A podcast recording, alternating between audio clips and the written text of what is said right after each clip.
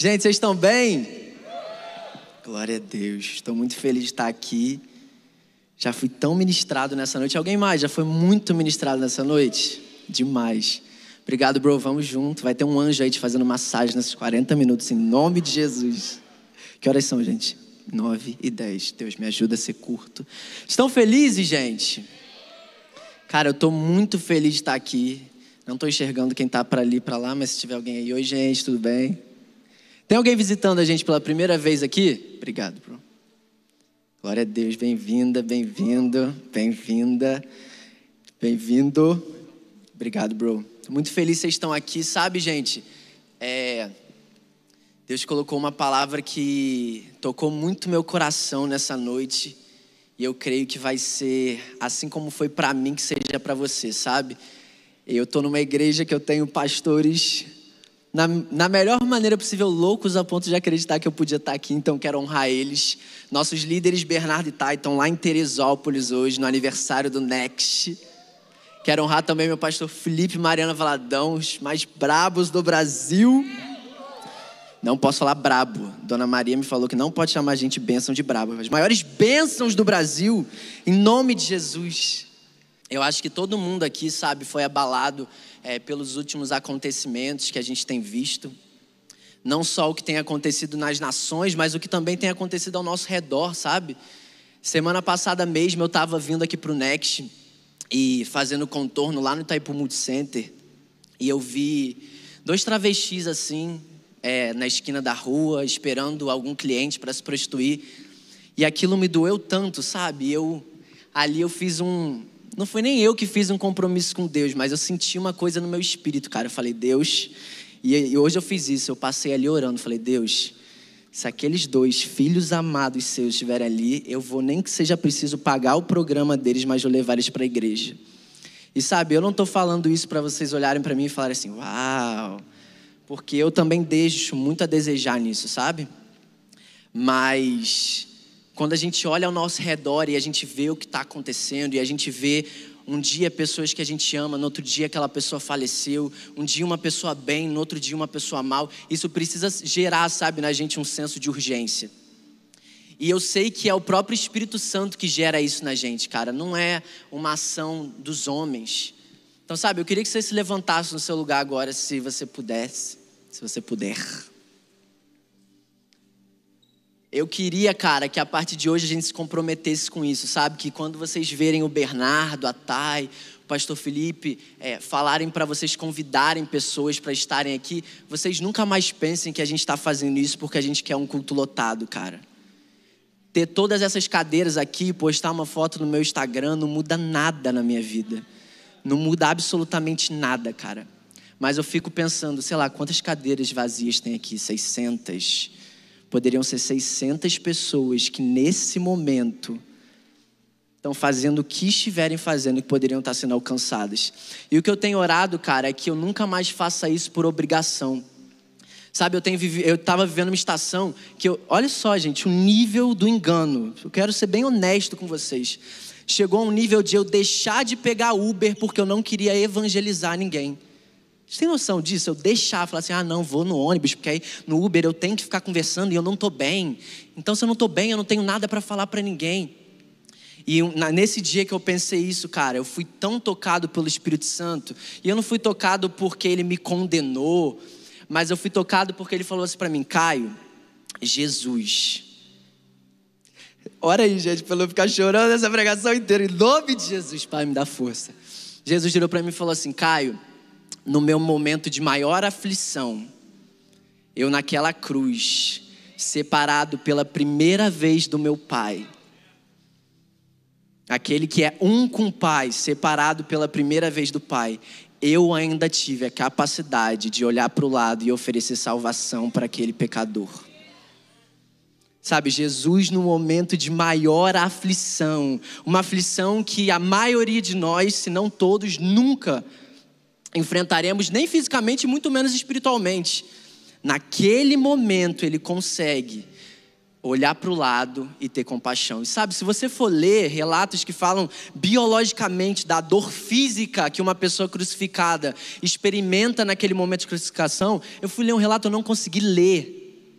Isso falando só fisicamente, agora você imagina espiritualmente para Jesus. E ainda assim, cara, ele conseguiu. E ele olhou para o lado e ele exerceu misericórdia, e o destino de uma pessoa foi transformada em um ato de compaixão. Então, sabe, eu tenho orado para que eu não seja mais movado, movido por uma obrigatoriedade. Ah, eu sou crente, eu tenho que evangelizar porque o meu líder de GC fica perguntando quem eu chamei. Ah, eu tenho que evangelizar porque senão meu pastor vai ficar me dando bronca. Eu tenho que evangelizar para bater o ponto para Deus, para quando eu pedir a bênção que eu quero, Ele poder me entregar. Cara, eu creio que o que Deus quer fazer na gente é gerar na gente dores de parto, sabe? Uma compaixão tão grande por essas pessoas que você não vai conseguir não se mover em amor por elas. E é isso que eu quero declarar. Se você puder, coloca a mão aqui como se fosse no seu ventre, no seu espírito. Espírito Santo de Deus. O mesmo Espírito que ressuscitou Jesus dos mortos, que tirou Jesus do ambiente de maior morte, hoje habita em nós. Não nos visita num sábado à noite não nos visita quando nós lemos a Bíblia, não nos visita quando nós jejuamos, não nos visita quando nós conseguimos ficar em dia com os nossos planos de leitura. Habita em nós, habita em nós, Espírito Santo. Se esse mesmo poder habita em nós, nós não aceitamos mais não ver esse poder se manifestando através de nós. Toca em nós agora com o teu amor, Jesus. Nós não queremos mais amar por obrigação, porque se é obrigação já não é mais amor. Nos ensina a amar como você nos ama, Jesus. Nos ensina isso nessa noite. Se nós aprendermos isso, essa noite já vai ter valido a pena, Jesus. Nós abrimos os nossos corações para isso nessa noite. Em nome de Jesus. Amém. Você pode sentar no seu lugar? Glória a Deus.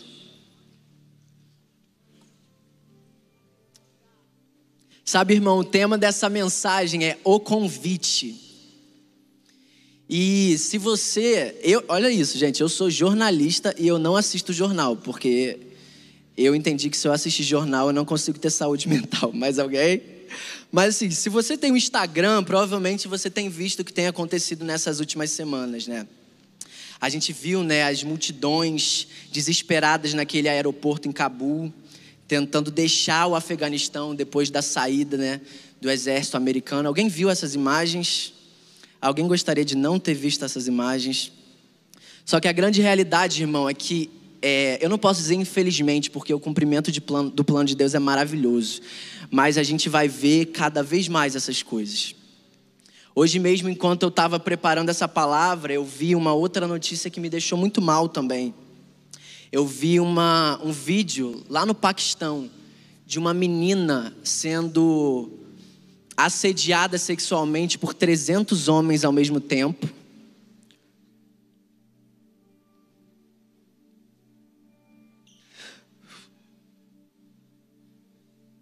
Porque ela estava gravando um vídeo para o TikTok, publicamente, na rua, dançando com os amigos. Minutos depois, uma multidão, 300 homens despindo aquela menina, tocando aquela menina, roubando uma filha de Deus.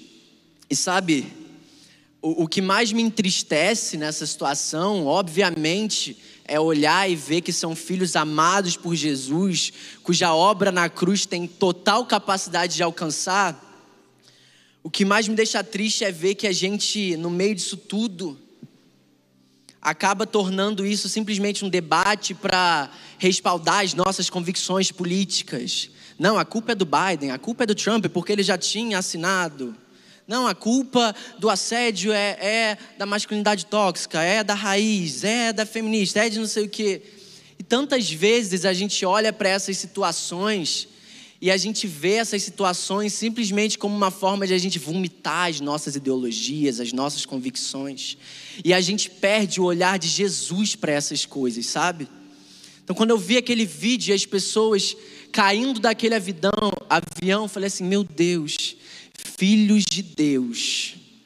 Filhos de Deus. E uma coisa que eu quero começar para a gente falar hoje é que Jesus ele se compadece do sofrimento. Cara, é tão maravilhoso quando a gente para e a gente usufrui dessa realidade, porque isso não é uma palavra para a gente conhecer, é uma realidade para a gente usufruir. Jesus se compadece do meu sofrimento. Agora, da mesma forma que Jesus se compadece do meu sofrimento, ele também se compadece do sofrimento do próximo. Então, às vezes a gente busca, sabe, tanta misericórdia. Jesus se compadece aqui da minha luta, da minha dor, e a gente esquece de que quando a gente olha notícias como essa, a gente tem que declarar com a mesma intensidade: Jesus se compadece dessa realidade. Sabe, Jesus ele promove a salvação por meio daquilo que ele sofreu. A palavra diz que Jesus é um homem de dores, experimentado pelo aquilo que sofreu, pronto para se compadecer, não apenas de nós que o servimos, mas daqueles que ainda não vivem essa realidade. E eu queria ler primeiro Isaías 53, 2 e 3. Isaías 53, 2 e 3. A gente tem uns 20 textos, porque a gente é bíblico, amém? Nossa mensagem não se baseia em boas ideias. Você pode dar glória a Deus por isso? Graças a Deus, senão a gente estava lascado. Tá aparecendo aí na lateral para vocês? Aqui tá. Vamos lá então. Ele cresceu diante dele como um broto tenro e como uma raiz saída de uma terra seca. Ele não tinha qualquer beleza ou majestade que nos atraísse. Nada havia em sua aparência para que o desejássemos foi desprezado e rejeitado pelos homens, um homem de dores, experimentado no sofrimento. Como alguém de quem os homens escondem o rosto, foi desprezado e nós não o tínhamos em estima. Sabe, diante desses acontecimentos que a gente tem visto, e diante dessa realidade que a gente vê e comprova nas Escrituras de que Jesus é um homem de dores, que ele foi forjado por aquilo que ele sofreu, a gente precisa parar de olhar para esses acontecimentos e falar: meu Deus, aonde isso vai parar? E a gente precisa começar a deixar ser gerado dentro de nós um clamor que fala assim: Deus, em que isso vai culminar? Sabe, a gente olha e fala assim, a gente vê notícias sobre esses acontecimentos e todo mundo, crente, ateu, o que for, fala assim: Jesus está voltando. E cara, como a gente banalizou essa declaração.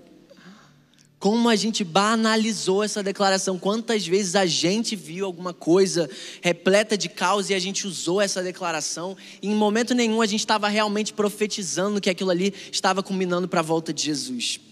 Então, sabe, eu creio que nós seremos uma igreja com quem Jesus vai poder contar nesse tempo. Porque o que eu percebi nessas últimas semanas é que quando a gente é pego de surpresa, a gente fica tão chocado que a gente não consegue nem orar. Quando eu vi aquela cena do avião, eu fiquei chorando o dia inteiro, eu não conseguia orar, irmão. Eu não conseguia orar. E eu vi que a minha emoção estava me paralisando. Por quê? Porque eu fui pego de surpresa. Porque eu não estava discernindo os tempos e as estações. E cara, eu creio, nós não somos profetas do caos. Nós damos uma voz de esperança em meio ao caos, amém? Mas a gente precisa se lembrar disso, cara. A gente precisa se lembrar porque eu creio que a igreja vai ser o único lugar onde essas pessoas vão poder encontrar esperança. Sabe por quê, irmão? Desculpa se isso vai escandalizar vocês, mas qualquer boa intenção, qualquer moralidade, qualquer caráter humano, ele é corruptível. Ele chega a um fim. Me prejudicou, opa, prejudica a economia do meu país, fecha os muros, não recebe. Não recebe o povo que está vindo de lá desesperado. Prejudica a ideologia do meu canal de TV, não posso falar. Então, sabe, a moralidade humana ela é completamente corrupta em sua essência. Mas a nossa não, irmão. A nossa não. Por isso eu creio, cara, eu creio que nós vamos ser o lugar onde essas pessoas vão encontrar esperança. Sabe, Bernardo estava contando para mim, semana passada ele estava no Uber também. E ele estava sentindo, não sei nem se eu podia falar isso, ainda bem que ele não está aqui.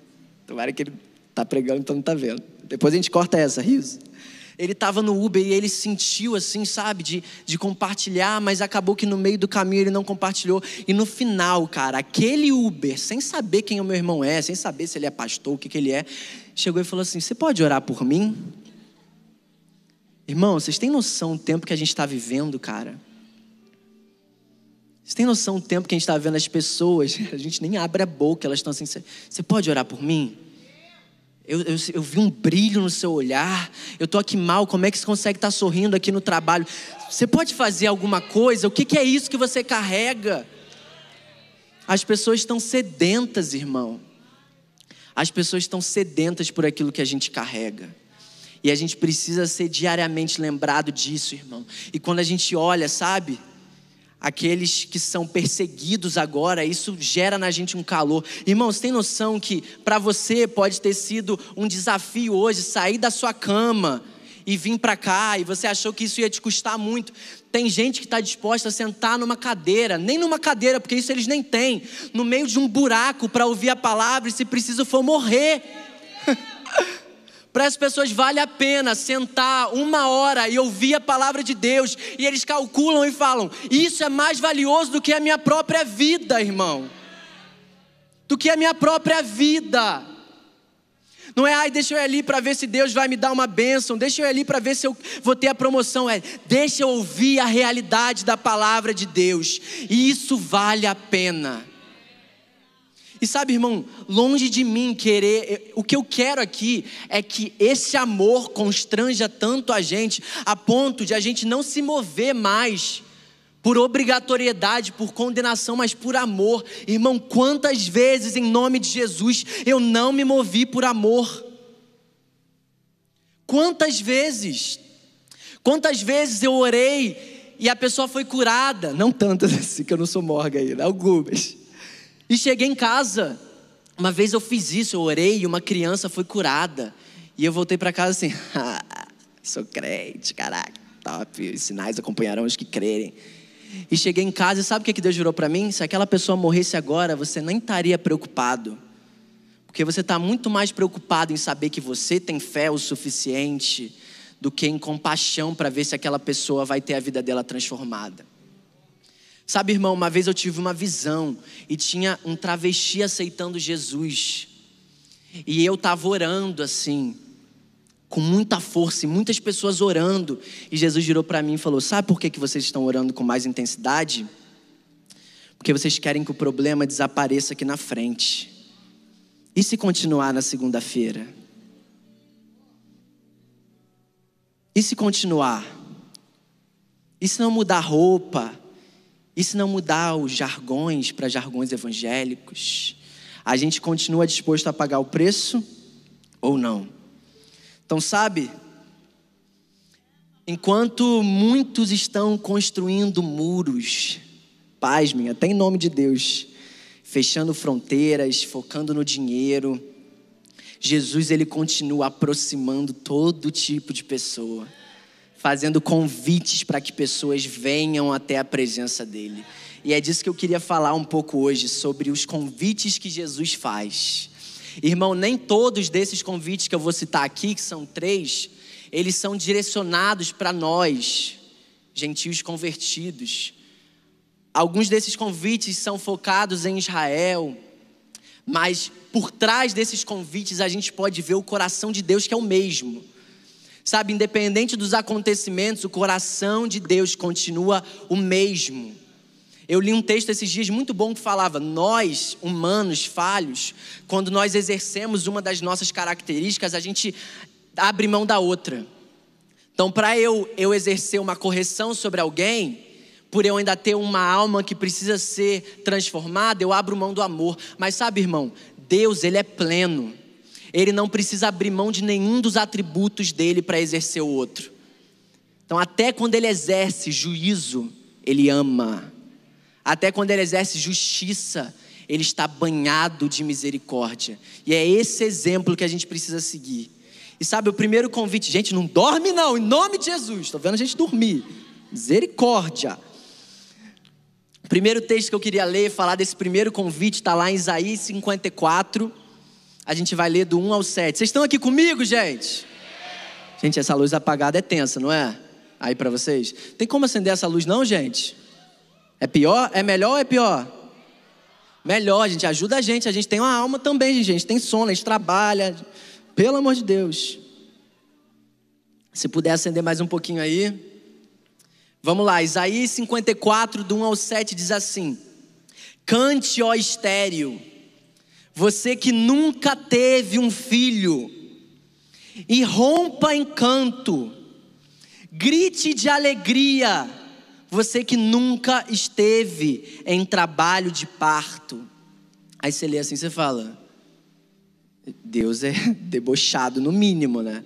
Tá falando aqui que a mulher é estéril, que ela nunca teve um filho, ou seja, naturalmente falando, qual é o motivo dessa mulher se alegrar? Nenhum.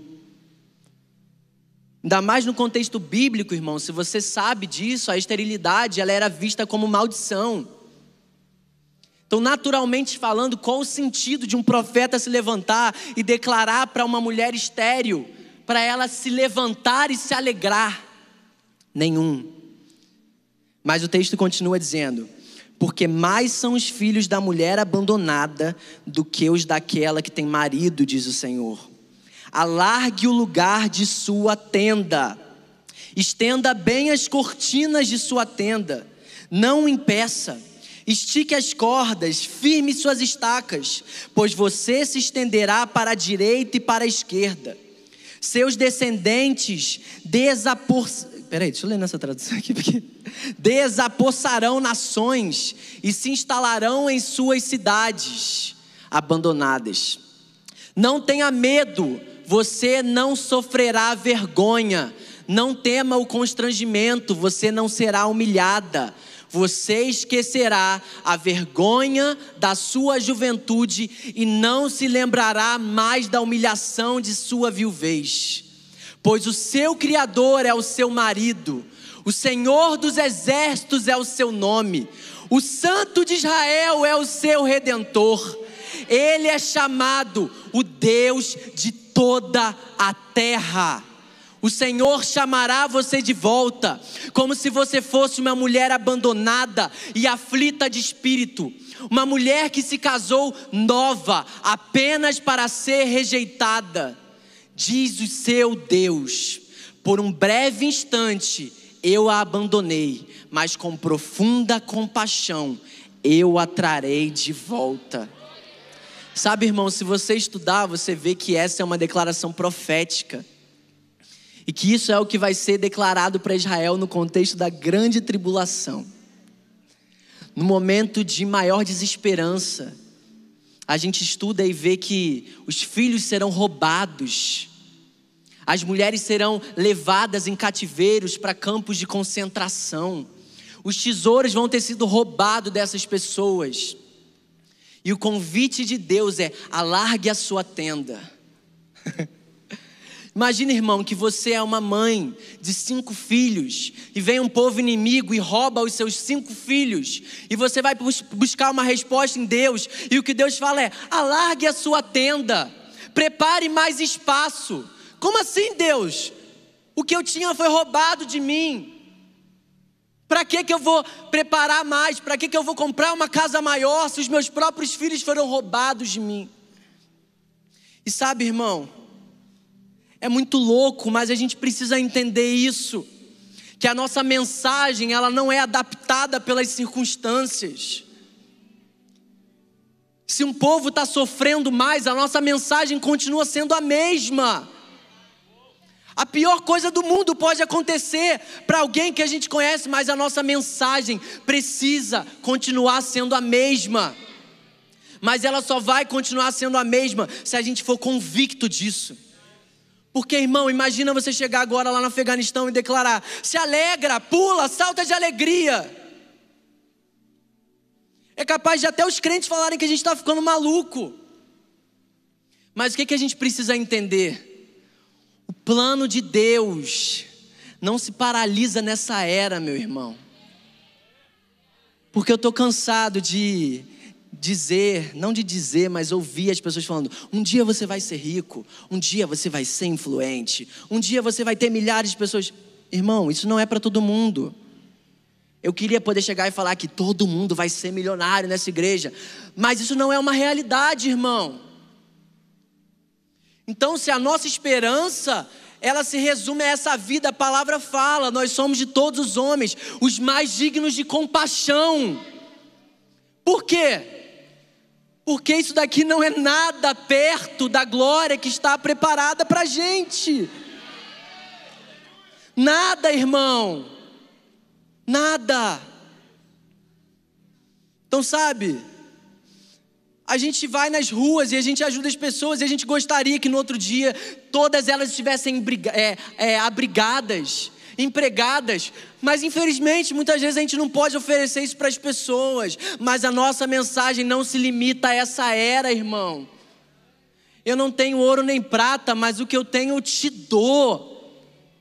Levanta e anda. A nossa mensagem deve sempre ser de esperança, irmão. Sua casa está vazia, sua família foi tirada de você, alargue sua tenda.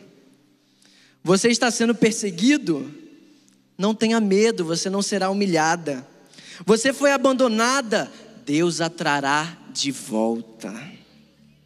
Sabe, irmão, só quem conhece o plano pode propagar a esperança ao meio ao caos. Muitas vezes a gente não consegue ter uma palavra de esperança para as pessoas porque a gente não conhece o plano de Deus. A gente chega nos contextos e a gente fala assim: meu Deus, essas pessoas não têm nada, o que, que eu vou oferecer para elas? Irmão, vou te falar. Você pode oferecer uma cesta básica, você pode oferecer uma mansão, você pode oferecer uma renda fixa para o resto da vida dela.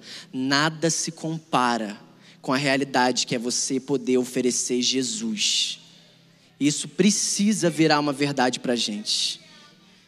Quantas vezes eu falei, Deus, mas eu não tenho nada físico. A pessoa não vai nem me ouvir. E eu não percebia que eu tinha algo muito mais precioso.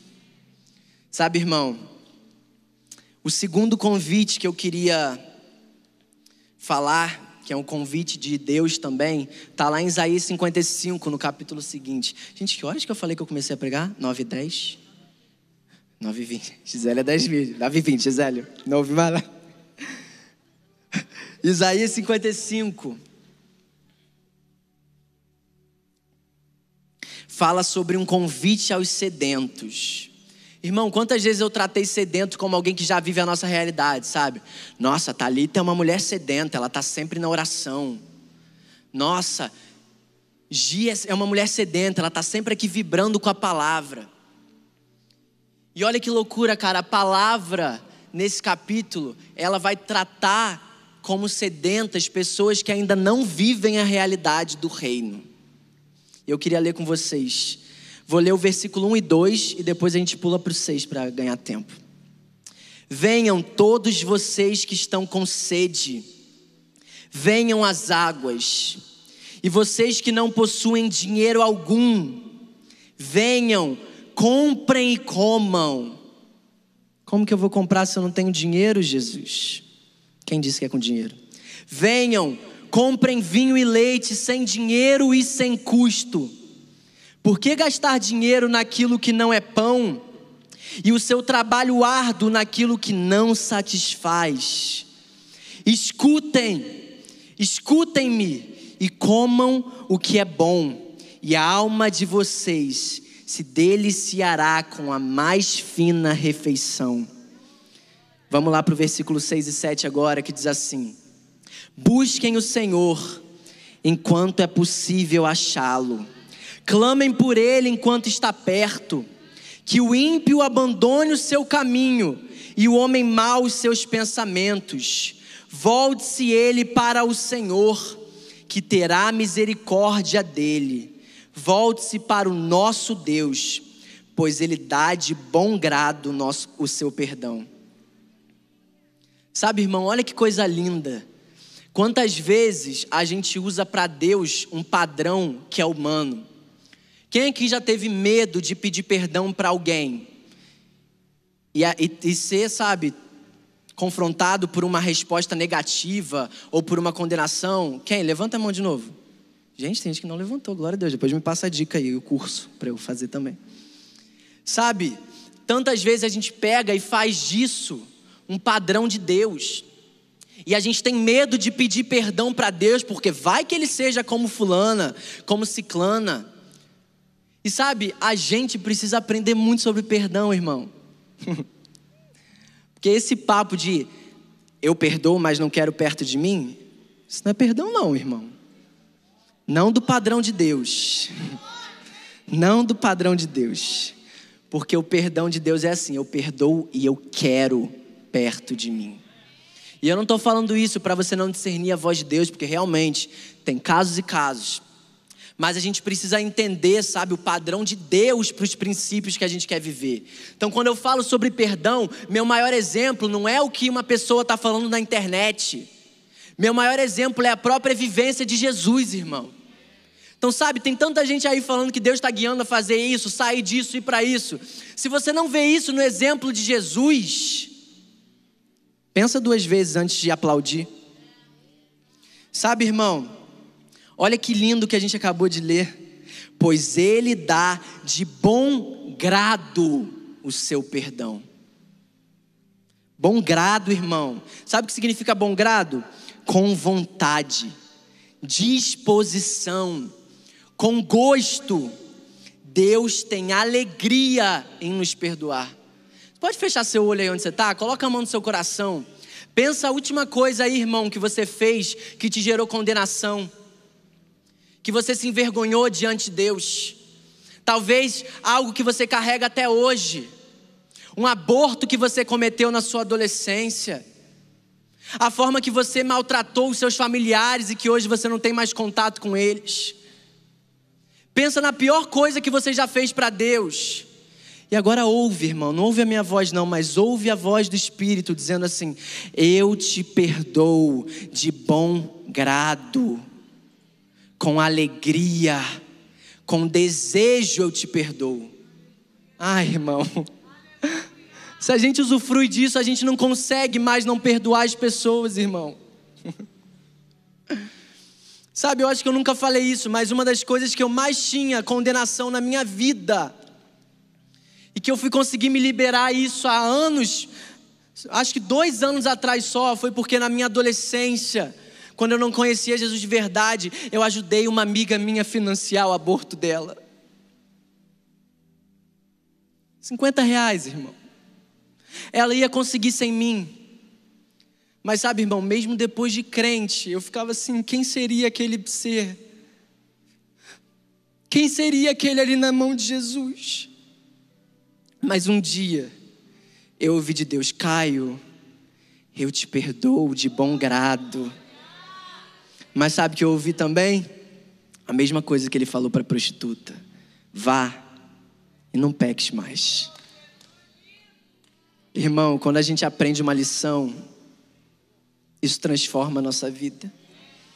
Isso transforma completamente a nossa vida. Então, sabe, eu sinto no meu espírito que tem pessoas aqui que não conseguiram receber do perdão de Jesus.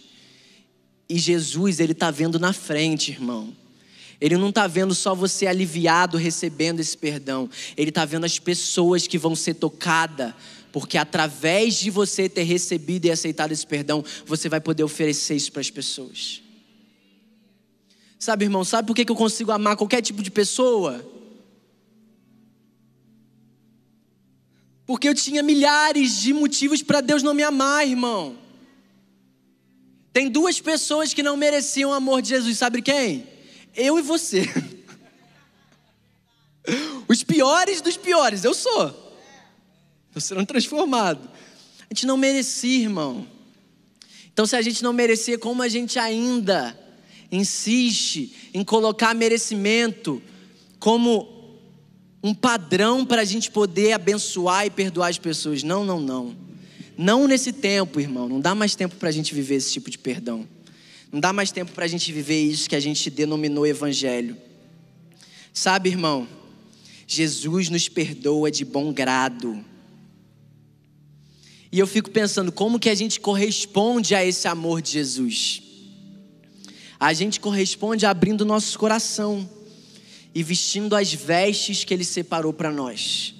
E é com isso que eu vou para a nossa última história, que está lá em Mateus 22, a partir do verso 1, que fala sobre um convite para um casamento. Eu amo essa passagem. Mateus 22, a partir do verso 1. Vocês estão aqui comigo, gente? Vocês aguentam mais 10 minutinhos? Vamos lá então. Jesus lhes contou outra parábola. Disse ele: O reino dos céus pode ser ilustrado com a história de um rei que preparou um grande banquete de casamento para o seu filho. Quando o banquete estava pronto, o rei enviou os seus servos para avisar aos convidados, mas todos se recusaram a vir. Então ele enviou outros servos para lhes dizer: Já preparei o banquete, os bois e os novilhos gordos foram abatidos, tudo está pronto. Venham para a festa. Mas os convidados não lhe deram atenção e foram embora. Um para a sua fazenda, outro para os seus negócios, outro ainda agarraram os mensageiros, os insultaram e os mataram. Sabe, irmão, só para dar uma contextualizada antes de a gente avançar, nessa parábola Jesus ele estava ilustrando como a humanidade reagiu à sua vinda. Até esse momento aqui nós estamos falando daqueles que tinham direito ao convite. Nós estamos falando dos judeus que tinham acesso a esse casamento, mas que rejeitaram esse pedido e que não quiseram fazer parte dessa festa. Agora, na continuação, 7 e 8, vamos lá, diz assim: O rei ficou furioso e enviou o seu exército para destruir os assassinos e queimar a cidade deles. Disse aos seus servos: o banquete de casamento está pronto e os meus convidados não são dignos dessa honra. Sabe, irmão, tantas vezes a gente acha que algumas pessoas não são dignas do Evangelho. Tantas vezes a religiosidade fez as pessoas acharem que elas não são dignas de experimentar isso daqui.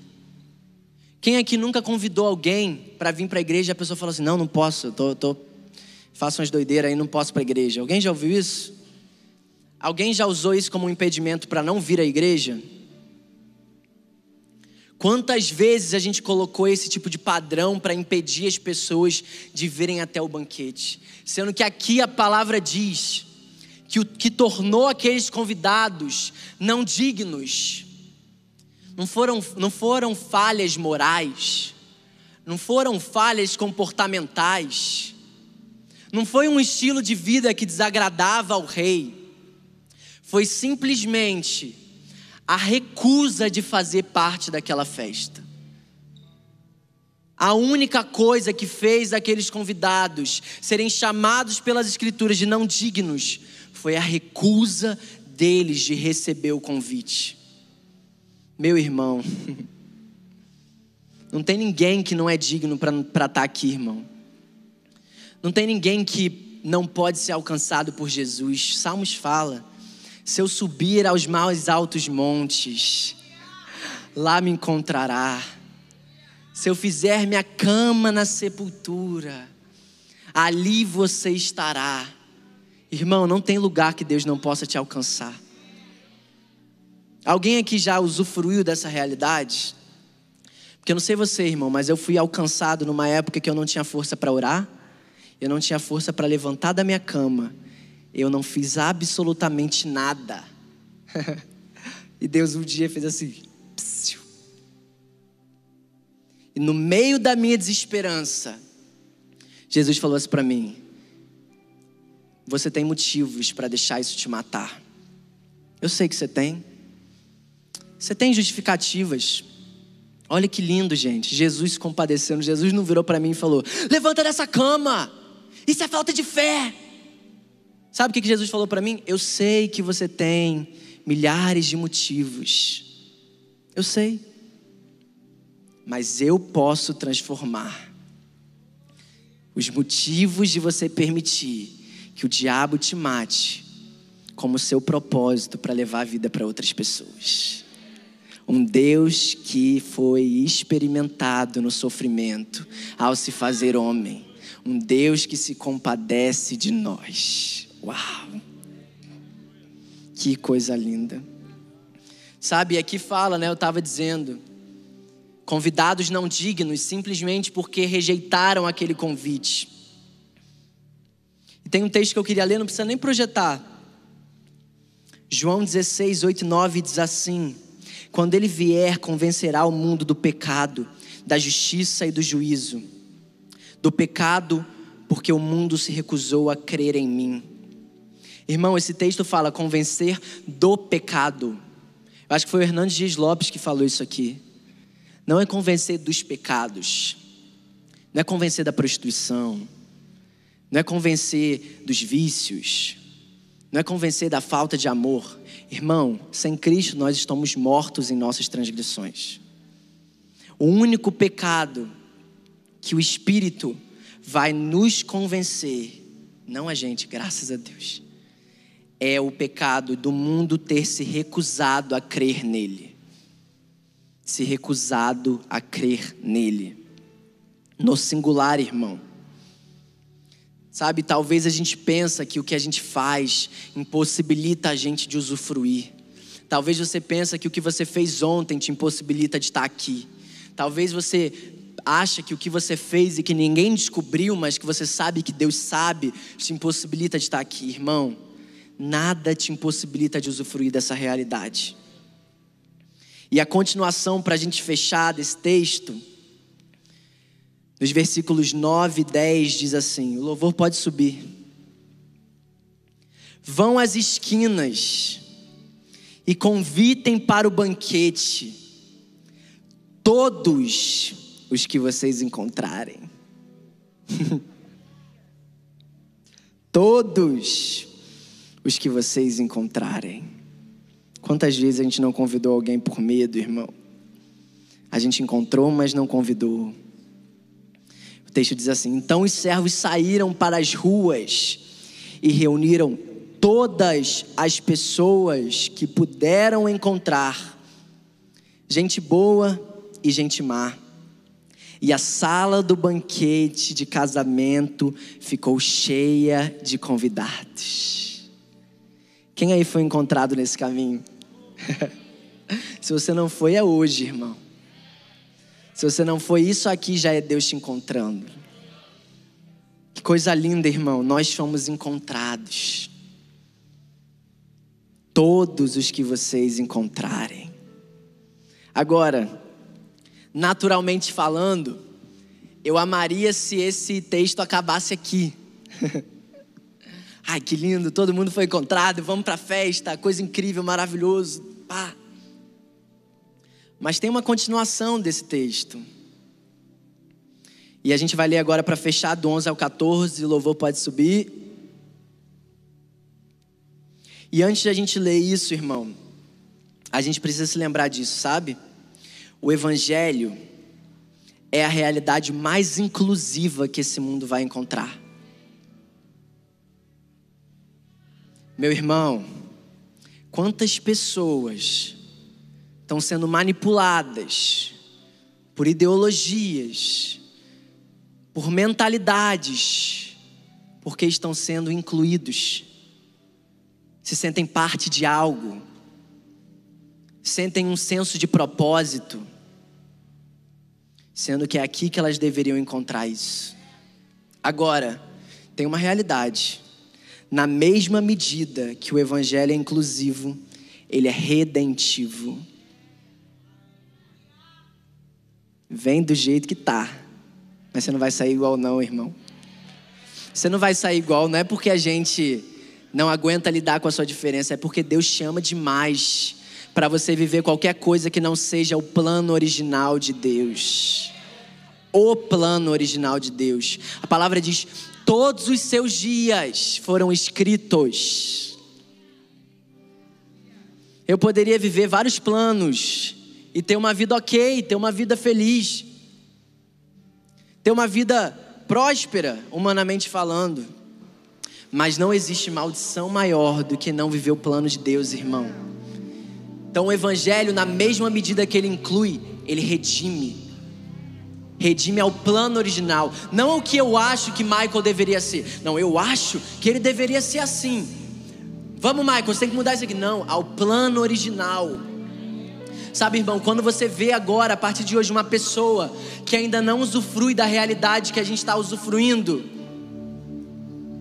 você vai olhar para ela e você, você vai primeiro olhar para Deus e falar assim: Deus, eu não vou estabelecer sobre ela o que eu acho que é a vontade sua para ela. Compartilha comigo o seu plano, Deus, para essa pessoa. Sabe, irmão, eu posso ser cancelado por falar isso mais uma vez. Num dos últimos períodos da minha faculdade, eu tive um, uma professora trans. E eu orei assim: Deus, eu chamo pelo nome social. E Deus falou: chama. Chama. Não tem problema. Mas sabe uma coisa que Deus deu para mim no espírito? Toda vez que eu olhava para aquele ser amado, eu enxergava ele como ele nasceu para ser. Irmão, eu não aprendi nada naquela matéria. eu só consegui interceder.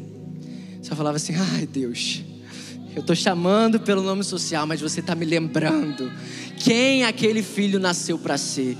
Irmão, é isso, cara. A gente está tão focado em coisas que não mudam a vida de ninguém, irmão. Que roupa vai usar? Tatuagem pode, não pode? Pelo amor de Deus, irmão, olha o tempo que a gente está vivendo. Olha ao redor. Até algum tempo atrás a gente falaria disso, poderia parecer uma ideia, agora é prática. Olha, tem frutos todo dia.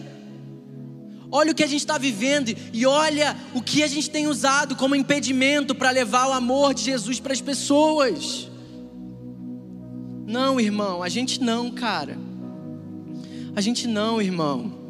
Posso falar, às vezes pode ser a palavra mais chata que você já ouviu na sua vida, mas se isso aqui for uma semente que você não rejeite e você mudar a forma de você tratar uma pessoa saindo daqui, eu posso morrer agora.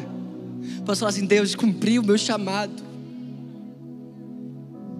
Porque, irmão, antes de ser bons cristãos, nós temos que ser bons seres humanos. Ah, irmão, o maior evangelismo é você ser uma boa pessoa. Não é só você ser um bom crente. Seja uma boa pessoa, seja exemplar. Uma vez eu cheguei num estágio, Deus falou assim: Não fala que você é cristão. Eu, ah, deve ser o diabo. Meu Deus, estou com vergonha de falar que eu sou crente. Ai, que vergonha, sou muito herege. E Deus jurou e falou assim: Não fala. Fica aí ouvindo todas as doideiras que você está ouvindo, mas amando eles, dando bons frutos, sendo o melhor funcionário que você puder. Não atrasa, Caio, chega na hora. Olha cada um no olho e dá bom dia. Sabe, irmão, e um dia, o meu chefe ateu, encontrou meu Facebook e viu que eu era crente. E ele veio para mim e falou assim: Você é crente? E sabe, irmão, eu falei: Sou. E aquilo ali não gerou um afastamento, por mais que fosse o que ele naturalmente iria fazer. Porque ele, eu tenho certeza, o Espírito compartilhou comigo, que Deus falou assim para ele: Nossa, ele é crente. Ele está ouvindo tudo isso que vocês estão falando. Ele está ouvindo vocês ofenderem até a fé dele. E ele está amando vocês. Uau! Uau! Me diz aí um evangelismo mais poderoso, irmão. Quando Deus mandou me demitir, cheguei para o meu chefe ateu e falei assim: tinha renovado o contrato, depois que renovei, desobedeci. Deus falou assim: já foi, sai. Quando eu fui sair, o meu chefe falou assim: Não, se Deus está falando com você, amém. meu chefe é ateu, irmão. se Deus está falando com você, amém, Caio. Vai, vai viver sua vida. Irmão, eu creio que Deus está gerando na gente, sabe? Eu queria que você ficasse de pé. Eu creio que Deus está gerando na gente um amor que não se ofende. Não se ofende, irmão. Jesus na cruz sendo cuspido, sendo envergonhado, sabendo plenamente quem ele era e ouvindo as pessoas falando: Ué, não era o Salvador? Por que não salva a si mesmo? Diante de uma realidade dessa, Jesus não se ofendeu. Irmão, a gente não tem mais desculpa para se ofender por nada. Quantas vezes a gente falou de Jesus nas redes sociais, não porque a gente estava amando, mas porque a gente estava ofendido. Não, eu preciso defender o Evangelho.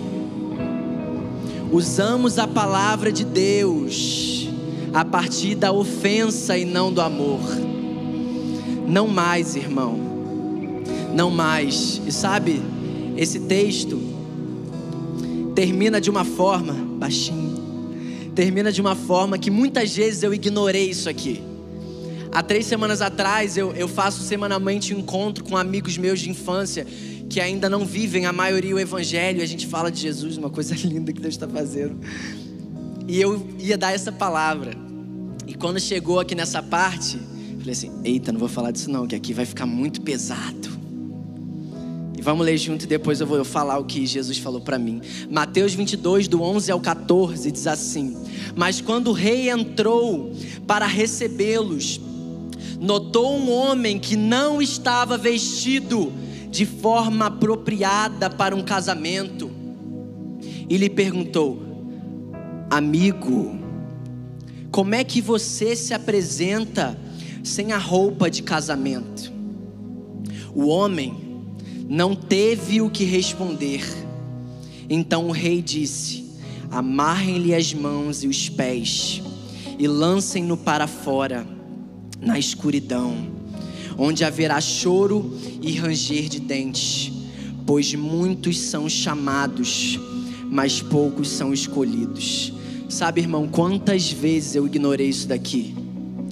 Falava assim: não, não é possível. O próprio rei, preocupado com uma questão estética, acabou de falar que foi e buscou todo tipo de pessoa, e porque o cara não está com a roupa, vai mandar o cara pro, pro inferno. Isso foi uma crise para mim, irmão. E nesse dia que eu estava preparando essa palavra para compartilhar com os meus amigos, eu falei: não, eles estão da pista, meu Deus, eu não posso falar isso. E Deus me falou assim: Caio, pesquisa aí. Como eram feitos os convites naquela época. E sabe, irmão, eu me deparei com uma realidade que me tocou demais. Naquela época, quando um noivo ele enviava um convite para um casamento, ele também enviava vestes para o convidado. Todos os convidados para o casamento recebiam vestes apropriadas para usar naquela cerimônia. Então, irmão, quando a gente lê isso aqui, a gente não está vendo um pobre coitado a gente está vendo uma pessoa que rejeitou as vestes que o noivo ofereceu. E sabe, irmão, a palavra que Deus colocou no meu espírito é que nessa história aqui, nós somos os convidados. Mas no casamento que está por vir, nós somos a noiva. E a gente já recebeu esse convite. Nós somos como essas pessoas que receberam o convite e as vestes. Mas sabe o que Deus me mostrava?